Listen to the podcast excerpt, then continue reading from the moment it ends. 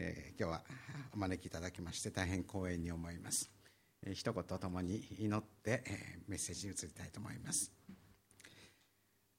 恵みの神愛と誠でこの場を満たしてください。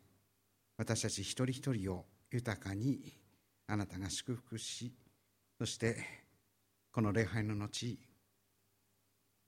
あなたに満たされてここから新しい一歩をまた始めていくことができるようにあなたが私たちを養ってください。イエス・キリストの皆によって祈ります。アーメン。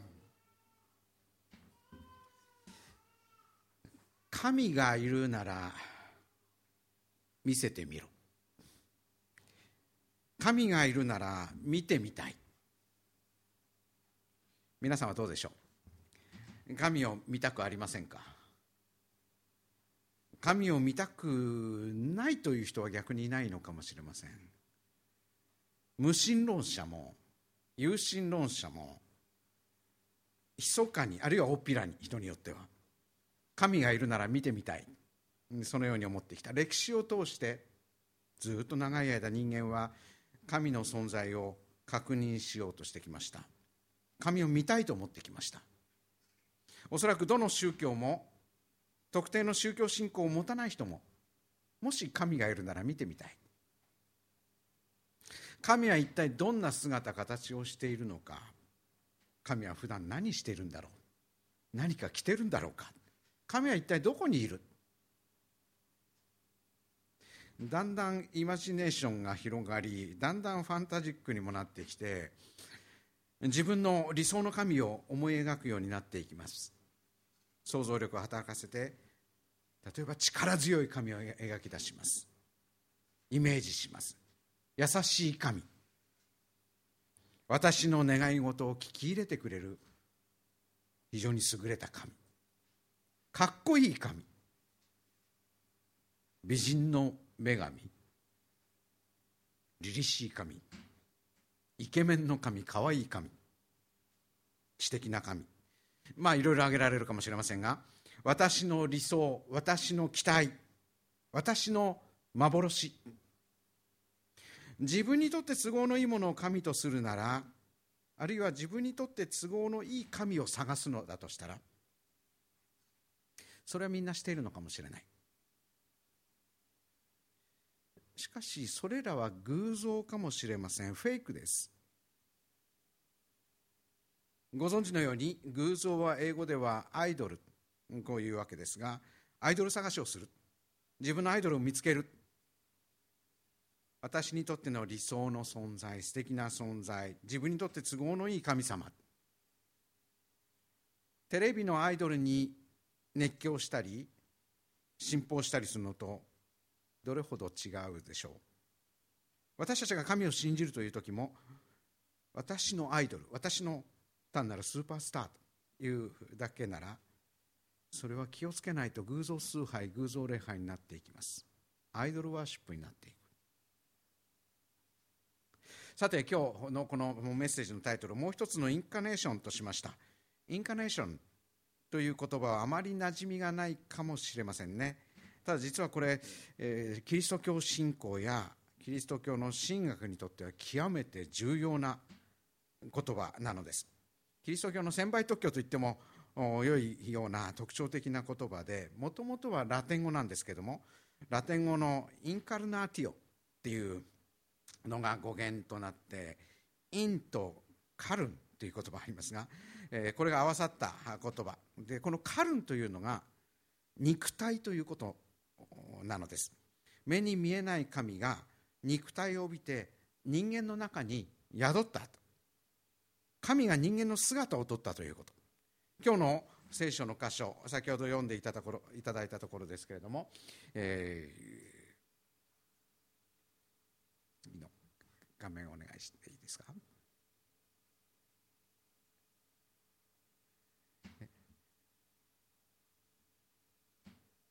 言葉は人となって私たちの間に住まわれた。ヨハネによる福音書ヨハネ福音書では神を言葉として表現していますからこれを置き換えると神は人となって私たちの間に住まわれたということになります。いくつか他の翻訳の聖書の表現も見てみたいと思います。新共同訳という聖書はあまり変わり映えはしないかもしれませんが言葉は肉となってここが少し違いますね。私たちの間に住まわれたの代わりに宿られた。口語訳聖書の方も言葉は肉体となり私私たちになってますね。私たちの間違いですが私たちのうちに宿った。今一番新しい教会共同訳というのが去年出たばかりの聖書では言葉は肉となって私たちの間に宿った。英語では The word became flesh.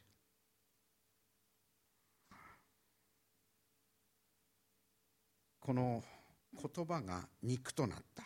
そして私たちの間に住まわれた宿られた。これが日本語ではこのことを受肉と呼んでいるわけです。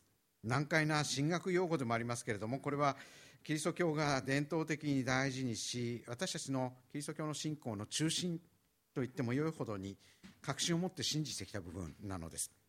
つまり受肉っていうのはこういうことです。私たちが神を見たい私たちが神を見てみたい。とそこからスタートするのではなくて神が実は逆で神が私たちにご自身を開示したい神が神は何者であるのかを神ご自身の思いによって私たちに見せようとする。私たちが神を見ようとするんであって神が私たちにご自身を見せたいと思う。神はもう人間のかたくなさにしびれを切らしたのかもしれませんけれども神自らがご自身を私たちに見せようとしたそれが受肉インカネーションであるのです。インカネーションは神の言うなれば自己アピール。神が一方的に神を私たちの前で見えるようにしたその行為のこと。であってキリスト教信仰を知るときにまたキリスト教信仰を持つときにそしてキリスト教信仰を生きるときにある意味最も大事な私たちの信仰の内容でもあります。私たちの頭の中で勝手に作り出した神私の理想の神であるなら私たちの頭の中で私たち自身の中で完結してしまう神です。私の頭の中私の中にいるわけですから。私の内側の内側にいる神ということになってしまう。私がそれをコントロールしていることになってしまう。しかし受肉した神このインカーネーションの神というのはあくまでも私の外にいる神なんです。その外にいる神が受肉したインカーネートしたということなのです。私が神を見たいのではなくて神が私たちに神ご自身を見せたい。見せなきゃならない。見てほしい。そうしたあくまでも私たちの側からではなくて神の側からのアプローチ。神様ねえねえ私を見て見て。ではなくて神が私に私を見てみて。そういうこと。これが受肉という出来事なのです。少し不思議な神をキリスト教では信じている。そこに確信を持ちそこに命が命の根源があると信じているのです。その信じる根拠は人間の側の単なる思い込みだとか空想とかファンタジーがその根拠にあるのではなく神の側が実際に引き起こした出来事その実際に起きた出来事を信じるというのがキリスト教信仰であってキリスト教を他の宗教から区別する重要な点の一つ他との違いの重要な点の一つであるわけです。通常多くは受肉という言葉は意外とクリスマスに使われるのです。クリスマスのことを指したりもします。今日のこのヨハネ福音書の1章の14節もクリスマスに読まれることが多くあります。神の子救い主がこの世に誕生した。馬小屋で生まれて貝羽桶の中に寝かせられた緑子イエスは神の子救い主であった。それはまさに神の側からの働きで神がこの救い主を送ってくださって神の技神からのアプローチであった。そして神がこの世を愛している私たちを愛しているということの印であってそれで独り子が送られたんだと。よく皆さんご存知のヨハネ福音書の3章の16節にはこうあります。神は実にその独り子をお与えになったほどに世を愛された。独り子を与えるほどに世を愛してくださった。神は愛するがゆえにあえて人間の姿をとって私たちと共に生きた。神の側から私たちの生活のただ中に飛び込んできた。それがクリスマスであり受肉ということであります。降りてくる。神の恵みが強引に降ってくるのですからクリスマスのことを、まあ、日本語では降誕とか降誕節とか降誕日、え、降誕という言い方をしたりもしますね。実は私も最近まで知らなかったのですがもともとこのキリスト教用語であります受肉という言葉が最近微妙にいくつかのところで使われているようなのですね。もともと受肉という言葉もその概念も日本語の中にはなかったのですけれどもインカネーションいう言葉を和訳して受肉と訳したわけですね。しかし漢字には意味があるのでこの受肉を文字通りですね肉を受けたり肉づいてくること、えー、例えばマッチョになっていくこと、えー、受肉なんていうふうに使っている細身の人が筋肉を鍛えてマッチョになっていくのを受肉と言ってみたり。こんな言葉がネットにはありました。筋肉付きスケルトン。なんか妙な感じがしますがアニメーションなんかで、え、骨格だけしか持たない体が腕立て伏せをしたりスクワットをしたりあるいは腹筋をしたりして筋肉トレーニングをして延々とそれを繰り返すによってことによって今まで骨格スケルトンだけの体では味わうことのできない筋肉の脈動を感じることができそのことを受肉というんだ。そうらしいのですがよく分かりません、えー、あるいはですねネットを見ていてご存知の方いるでしょうか？バピ肉。バピ肉。こんな言葉初めて聞きました。ババピ肉おじさん。なんて言ったりもするそうなんですがバピ肉というのは頭文字だけを取ってあの頭の単語だけ取ってるんですがバはですねバーチャルなんです。それからバビーですね。バビは美少女なんです。バーチャルな美少女に受肉すること。バーチャルな美少女に受肉でですねバビ肉というらしいんですが、えー、全くあの知らない言葉でありました。つまりですねそれまで動くアバターを持っていなかった人がネット上でバーチャルな体を持つことによっていわゆるバーチャルデビューをすると。バビ肉おじさんはですねおじさんが美少女の体になる状況。バーチャルな美少女に受肉するおじさん。これもあまりイメージあまりしたくないなという気もしますが私にはよくわからない世界ですけどまた一方で IT 化が進むとあるいは AI 化がどんどんこれから進んでいくとむしろ逆のことが起こっていくのかもしれません。人間も肉体もどんどん不要になって人工知能を持ったマシンやロボットが人間の頭脳や肉体を超えていく超えるどころか肉体の人間の肉体や社会生活までもコントロールするようになっていきはしないだろうか2013年のオックスフォード大学のオズボーン先生という方がですね近い将来、えー、現在の約半分の仕事は機械やコンピューターにとって変わる。こんなことを言って話題になりましたがこれ2013年のことでした。しかし最近になってまたこのことがまた話題が再燃しているようでマスコミなんかもそうした危機を面白おかしく、えー、煽っているようなところがもあったりもいたします。人工知能搭載の自動車。これはもうなんかすごく身近になってきましたね。いろんな実験が行われる。人工知能を持ったアナウンサー。それから将来的には人工知能を持った弁護士。秘書。会計士。流通関係の作業員。人工知能を持ったカウンセラー。牧師はどうでしょうかね。人工知能を持った牧師がここに立っているって少しイメージできるでしょうか。できないでしょうか。教会はどうでしょう？教会歴や教会の暦やその教会の状況に合わせた最適な賛美歌が自動的に選ばれてあるいは説教する牧師も最適な人が選ばれてスクリーンに出てくると。教会の会計も役員会も教会のマネジメントは全て教会ロボットにお任せできる。そうなるとどうでしょう？まあ、その前にそんな教会にはもはや人が集まる必要もなくなるかもしれません。すでに実は20年も前からこの日本でもバーチャル教会になるものができています。しかしそういう時代だからこそ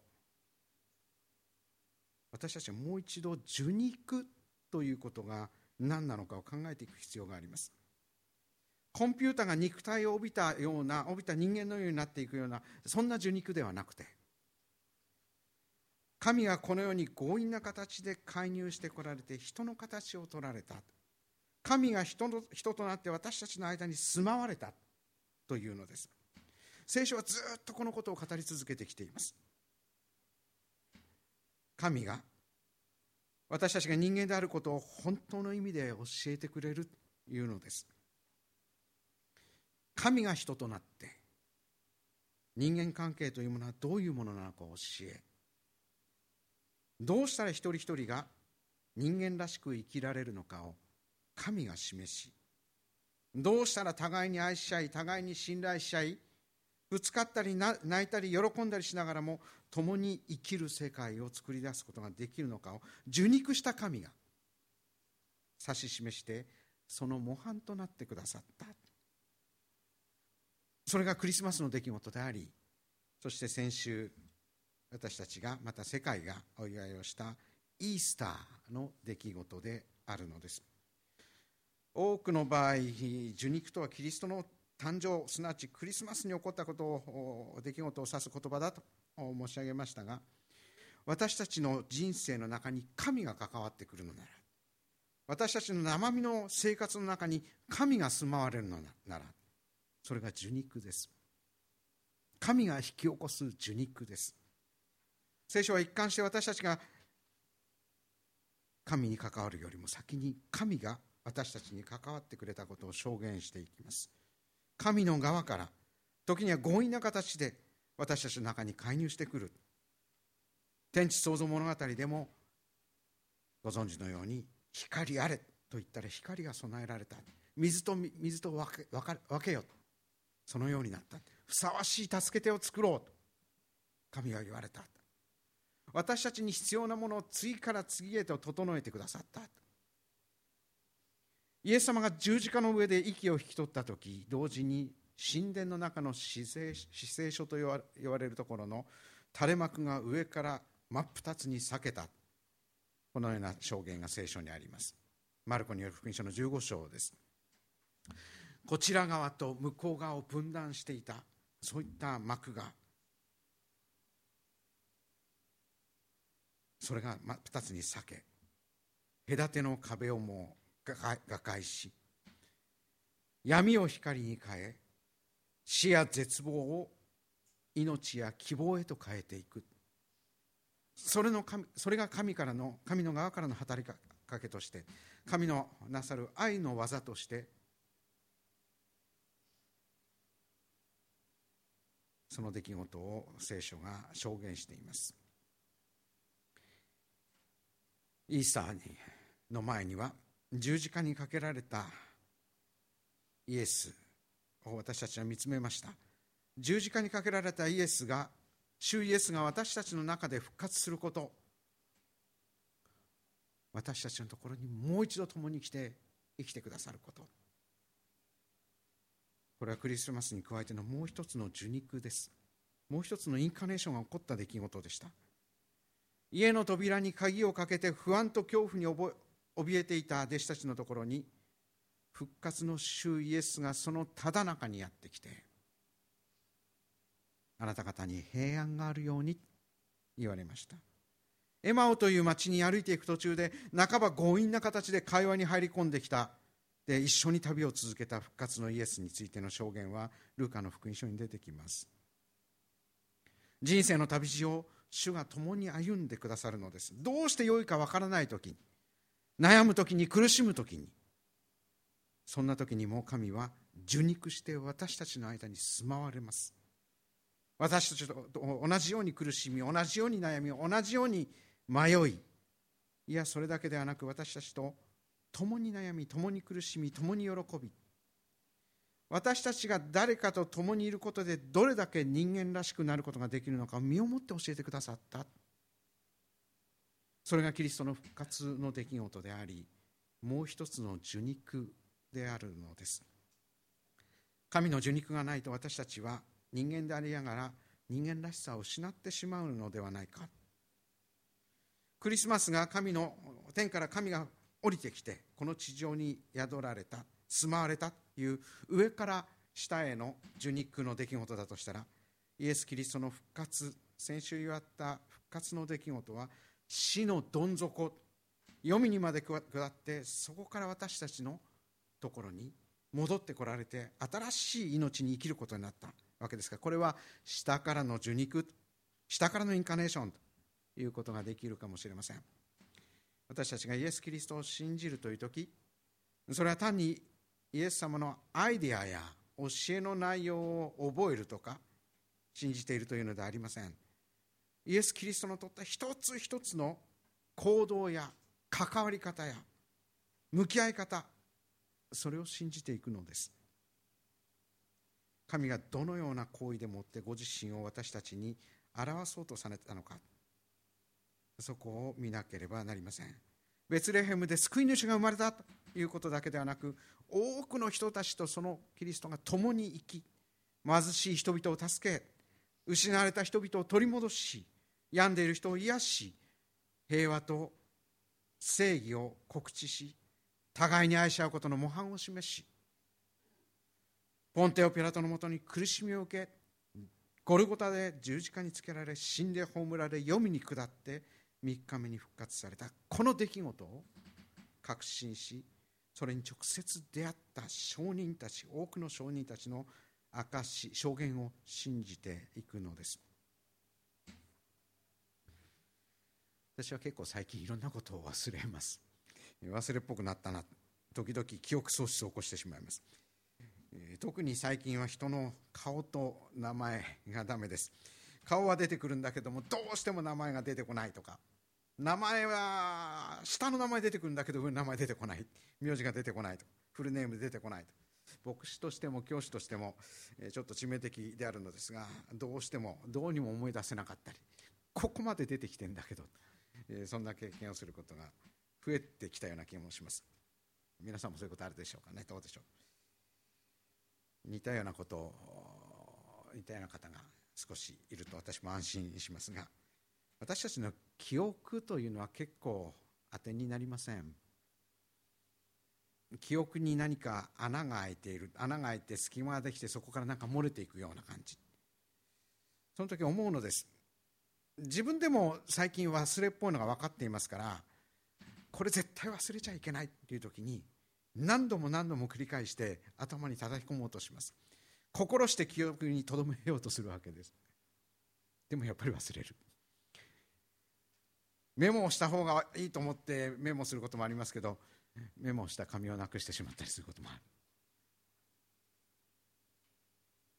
私たちの心の中でも似たようなことが起こります。時々すっぽり穴が開いてしまう。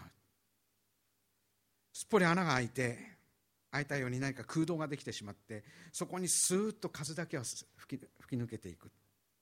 そんな空虚感やるせなさや。どこにぶつけてよいのかわからないイライラや。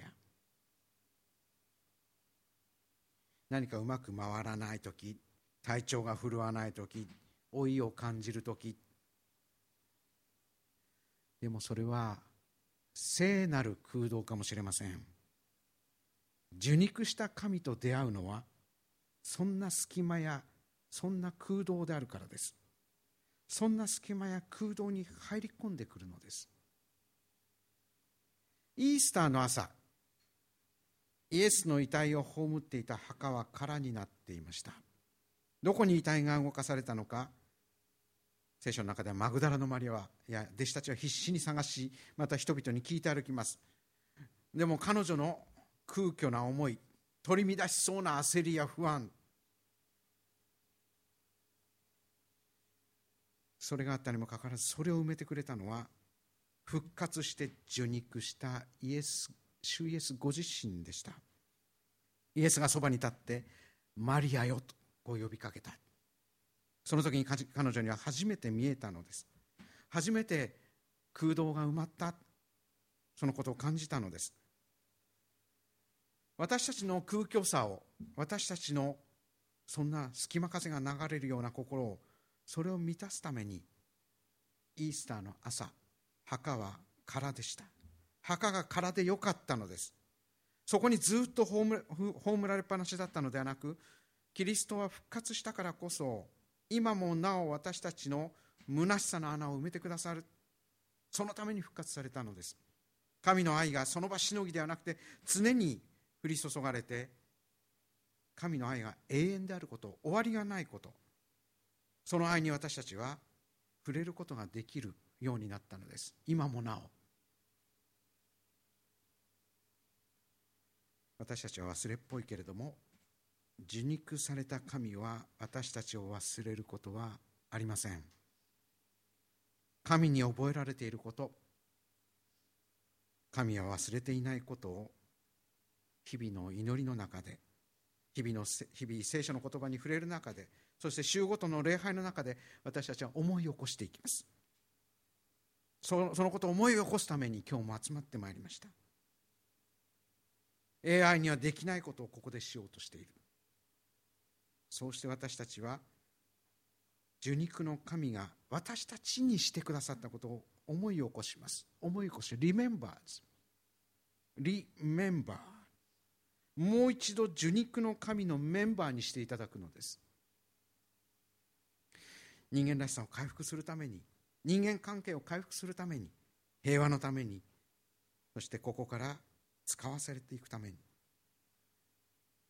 受肉は神が強引にあえて必然があって引き起こされた出来事です。その出来事に応じる形で私たちはリメンバーメンバーにされていきます。神の家族に神の子にされていきます。今日も？今週も？まもなく迎える5月の新しい月も。私たちのすぐそばで私たちの隙間を埋めるようにして復活の主がいてくださいます。主に共に平安のうちを歩いていただきましょう。主はよみがえられたのです。私のために。そしてあなたのために。そして世界の一人一人のために。祈りましょう。恵みの神私たちの空虚な思いを空虚な魂をあなたが満たしてください。あなたの恵みと憐れみとで私たちを覆ってください。私たちを住み込み私たちの背中を押しまた私たちと共に常に手を携えて歩んでください。主の皆によって祈ります。アーメン。